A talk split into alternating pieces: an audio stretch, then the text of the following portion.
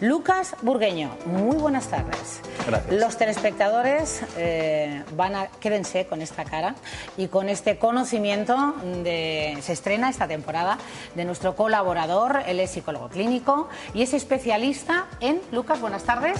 En gestión del estrés. En gestión y soy psicólogo del estrés. sanitario. Sanitario, sanitario. Eh, gestión del estrés. Y es que es tan importante, van a ir conociendo y aprendiendo semanalmente eh, qué es eso de gestionar el estrés. Directamente nos va a llevar al éxito, a la cumbre, a la satisfacción, a la felicidad. Así que hay que tenerlo muy en cuenta, eso de gestionar bien el estrés. Y vamos a hablar de felicidad, Lucas. Pero eh, me gustaría que hicieras también una especie de, de presentación, de introducción a lo que va a ser esta colaboración esta, esta temporada en el programa. ¿Qué es lo que pretendemos? ¿Qué pretendemos? Pues pretendemos acercar la psicología de una forma que sea útil para las personas, que eh, les aporte ideas, perspectivas nuevas. ¿no? Hay veces que en algo que está tan popularizado como la psicología, por suerte, pues aparecen como algunas ideas que eh, nos pueden despistar de lo que realmente es importante o qué información tenemos de calidad. Entonces, como hoy mencionábamos el tema de la felicidad, podemos referirnos a la ciencia, podemos referirnos a diferentes investigaciones para ver realmente qué es aquello que puede tener más valor para nuestro día a día, que es al final lo que nos interesa. Y bueno, eh, nosotros también pretendemos eh, que sea una psicología útil.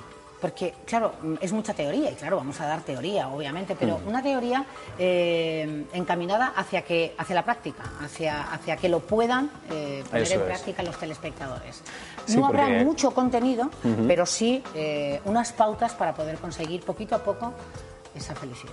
Eso es, porque ahí, fíjate, los psicólogos muchas veces nos enclaustramos a veces en la teoría o en cosas muy técnicas. Pues se trata de que esta sección podamos ir explorando poco a poco cosas muy sencillas pero que realmente pueden hacer Nos una sirvan. diferencia. Eso es.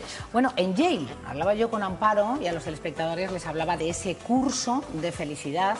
Eh, todos eh, sabemos que la Universidad de Yale es una de las más prestigiosas del mundo y ha sido el curso que más alumnos ha tenido. Ujú. Más de No, mil. Más de mil alumnos en este curso. En 317 años jamás había habido Mm. No tal eso. afluencia a un curso. ¿Por qué? Bueno, pues eso denota algo, ¿no? La propia eh, eh, profesora que imparte el curso habla de que los alumnos, eh, esto se puede extrapolar a la población, estamos ávidos de conocer eh, las pautas para conseguir la felicidad. Quizás la ciframos en cuestiones erróneas, eh, de ahí también puede partir, y por otras no sabemos hacerlo.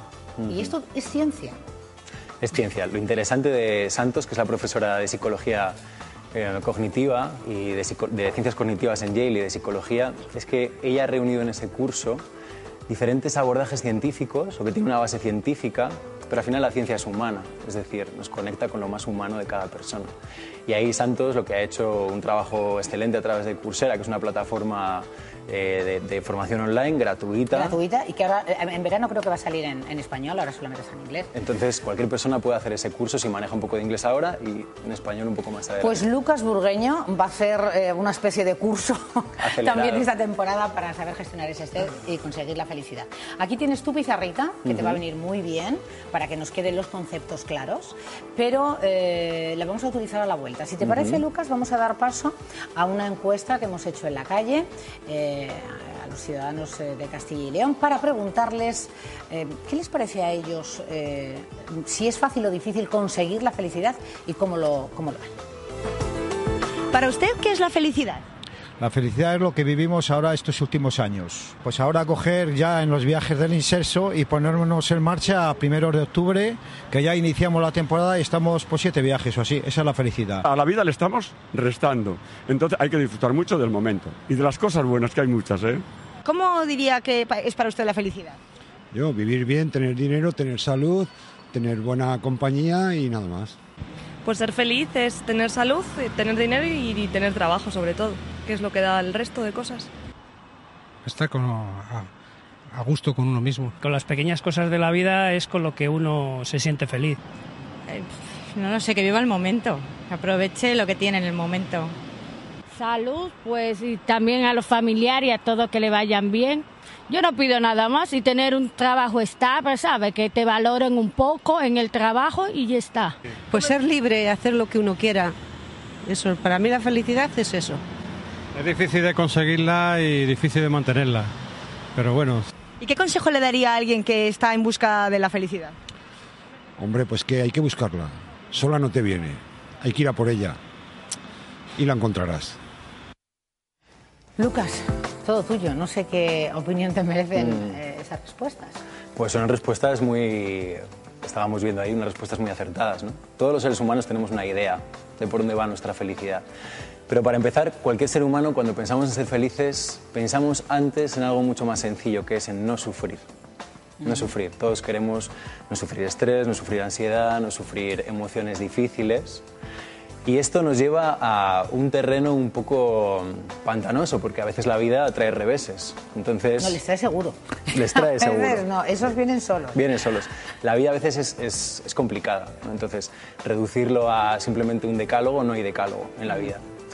Por lo tanto, a mí me gustaría empezar partiendo de tres realidades que nos marcan a todos los seres humanos. Todos los seres humanos nos enfrentamos a tres realidades que están siempre ahí, están en nuestra vida y no hay manera de evitarlas. La primera es la realidad biológica de que tenemos un sistema de estrés aquí dentro. O sea, tenemos un cableado como mamíferos que somos, donde reaccionamos, la Me amígdala se activa. mí del cableado. O sea, todos estamos cableaditos. Todos estamos cableados, no hay manera de... Hay veces que dices, me gustaría arrancarme esto, pero no puedes, lo tienes metido en, en lo más profundo de tu, de tu O armazón sea, está biológico. en nuestro disco duro, esos genes, ¿no? Hmm. Que, que todos llevamos y esa, esa forma de pensar, de sentir, de enfocar. Eso es. Y estamos también muy preparados para percibir a veces las amenazas, las amenazas sociales. Hablaba aquí eh, una persona de la, de, la, de la encuesta, mencionaba tener dinero, ¿no? Por ejemplo. Pues es cierto que tener dinero te da una estabilidad que te permite después enfocarte en otras cosas. Sin embargo, ahí la investigación dice que, fíjate, algo que nos choca mucho a todos. eh, gente que juega a la lotería, cuando se gana la lotería, a los cinco años, la persona vuelve a estar en unos niveles de felicidad subjetiva similares.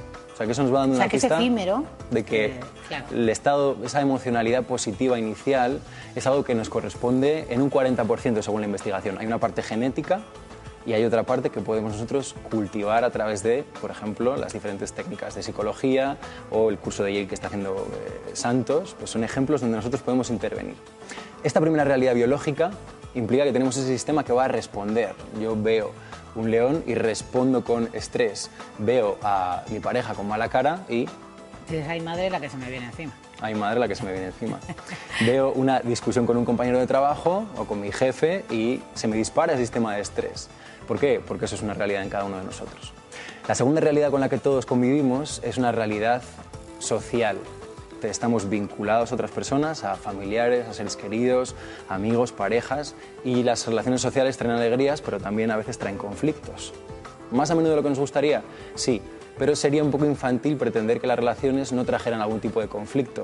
Todas lo tienen, entonces estas ideas a veces de felicidad de no, tengo que eliminar a las personas tóxicas de mi vida. Bueno, habrá que, cuidado, seleccionar, no se puede eliminar todo. ¿no?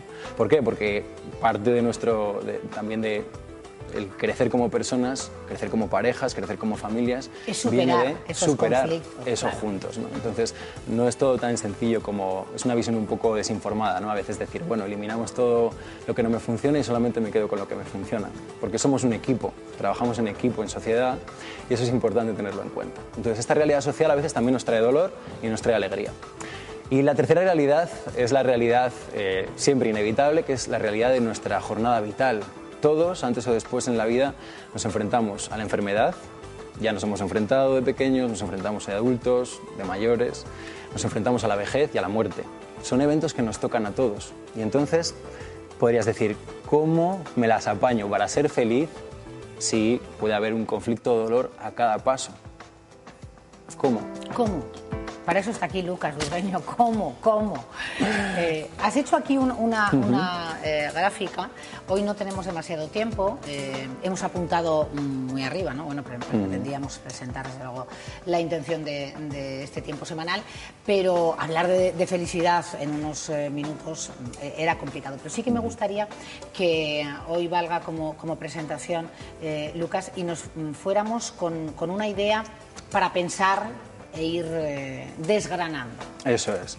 Fíjate, una de las cosas que podemos encontrar en las personas que tienen emociones más positivas, emoción de controlar su vida. Realmente un factor de estrés y de infelicidad muy importante a veces es el sentir que no controlamos lo que está ocurriendo en nuestra vida.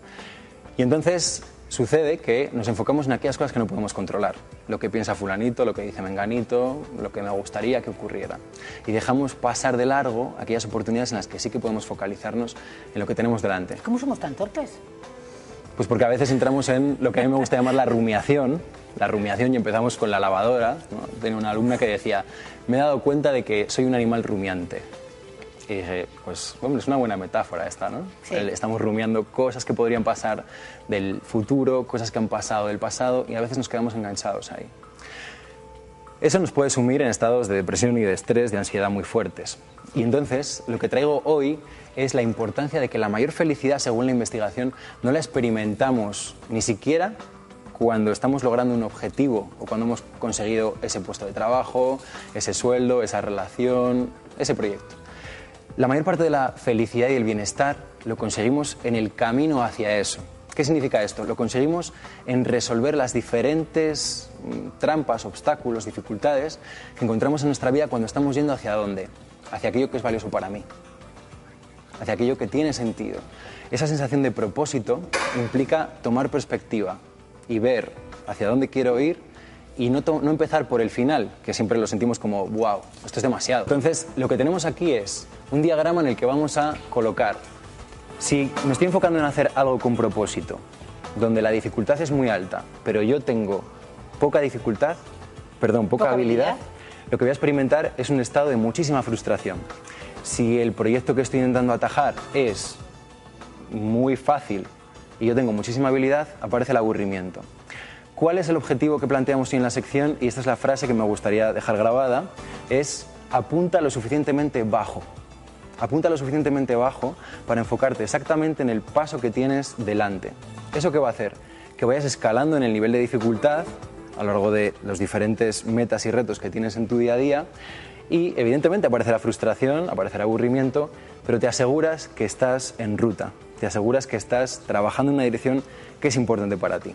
O sea, que la frase con la que hoy terminamos y que quiero que mediten y piensen los telespectadores sería, Lucas. Apunta lo suficientemente bajo. Mira hacia dónde quieres llegar, apunta lo suficientemente bajo y concéntrate en ese paso que tienes justo delante de ti. Para no frustrarte, pero también para no acabar aburrido Exacto. y hastiado. Gracias, Lucas A ti, gracias a Nos ti. vemos la próxima semana. Vamos a